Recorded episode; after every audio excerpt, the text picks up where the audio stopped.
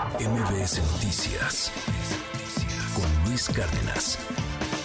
Oiga, eh, a ver, hay algo muy interesante a nivel económico que se está que se está dando desde hace ya varios meses. Hay un tema de manufacturas que van a la baja.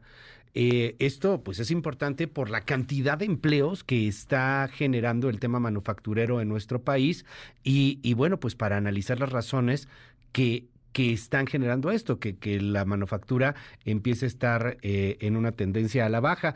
Para platicar del tema, le aprecio mucho al Chief Financial Officer en Engine Capital, Gerardo Vargas, que me tome la llamada telefónica. Gerardo, un gusto tenerte en este espacio. Te mando un abrazo. ¿Cómo estás?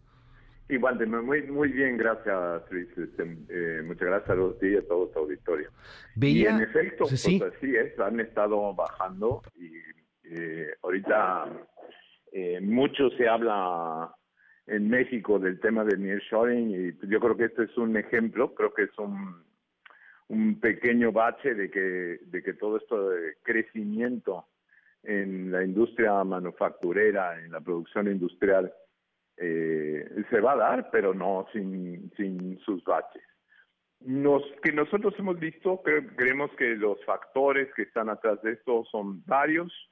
Uno de ellos, pues el, nuestra industria está muy conectada con la de Estados Unidos y la de Estados Unidos también ha tenido eh, una desaceleración eh, en los meses recientes o este año. Y eh, creemos también pues que otro impacto que está, porque están sufriendo es el tema del tipo de cambio, ¿no? Que eso también está afectando a algunos de los exportadores. Esto es muy interesante porque ya veníamos viendo eh, un fenómeno así, eh, consultaba ahí algunas notas y desde, eh, pues ya desde julio veían el, la baja en el ritmo de empleos de las manufactureras, pero ya que nos pintas estos escenarios, pues es muy interesante, o sea, este superpeso tiene, tiene ventajas y tiene desventajas.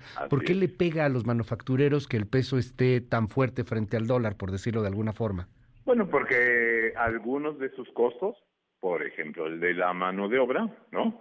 Eh, están en, en, pesos y ellos, si antes vendían un cierto artículo en 10 dólares, pues eso les daba 180 pesos de ingresos. Ahora, eh, cuando estaba 18, digamos, ¿no? Ahora que está 17, nada más les da 170 de ingresos, pero sus costos pues han estado eh, fijos en pesos este eh, o subiendo con la inflación, ¿no?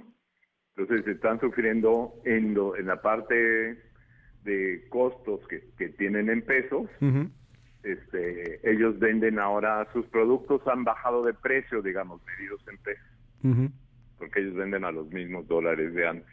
Sí, claro. Y eso pues les aprieta los márgenes. Ganas menos pesos. Más cuidadosos y tiene un impacto en el empleo ganas menos pesos aunque sigues gastando los mismos pesos, ¿no? O sea, tienes una ganancia menor. Eh, déjame preguntarte algo, o sea, la manufactura es muy abierta, o sea, hay, muchos aspectos de la, de la manufactura, o sea, puede ser manufactura textil, manufactura inclusive de, de ciertas autopartes, manufactura electrónica, o sea, hay, hay, hay mucha manufactura en este país. ¿Pega más a un sector que otro, Gerardo?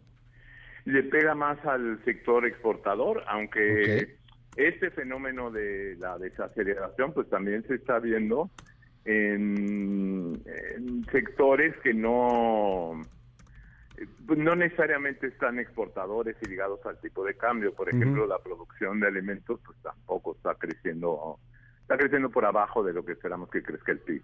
Ok.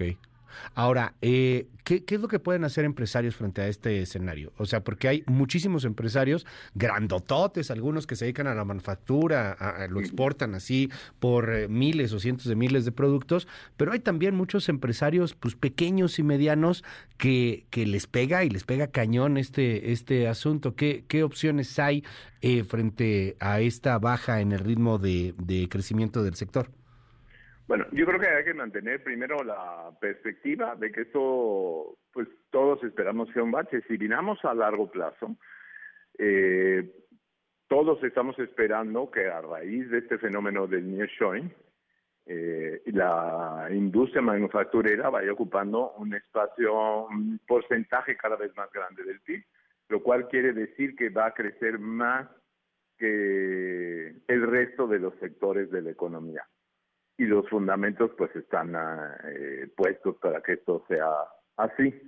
Creo que lo que nos está indicando es un reto del tipo de cambio, así como el tipo de cambio cuando se debilitó fue una, una ventaja, ¿no?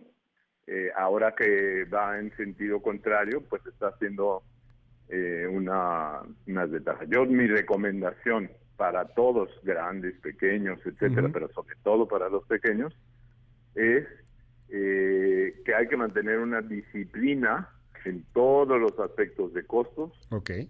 todo el tiempo, eh, no importa que el tipo de cambio te esté ayudando, hay que ser muy disciplinado con los costos. Lo más caro es eh, relajarte y después tener que venir y recortar, y etcétera. O sea, siempre mantener el, mismo tema independientemente, independientemente del tipo de cambio y, entender que el asunto puede ser temporal, te entiendo así, Gerardo. O sea, que, que el tipo de cambio se, se va a estabilizar de alguna u otra manera, aunque eso pues represente un periodo de vacas flacas para muchos empresarios. Así es. Oye, y, y, el otro lado también es muy interesante porque estás o sea, se están perdiendo empleos, o sea, la, la manufactura genera una cantidad importantísima de, de, de, empleos. ¿Esto puede llegar a pegar en algún número hacia el tema de, economía mexicana, hacia números macro, no sé?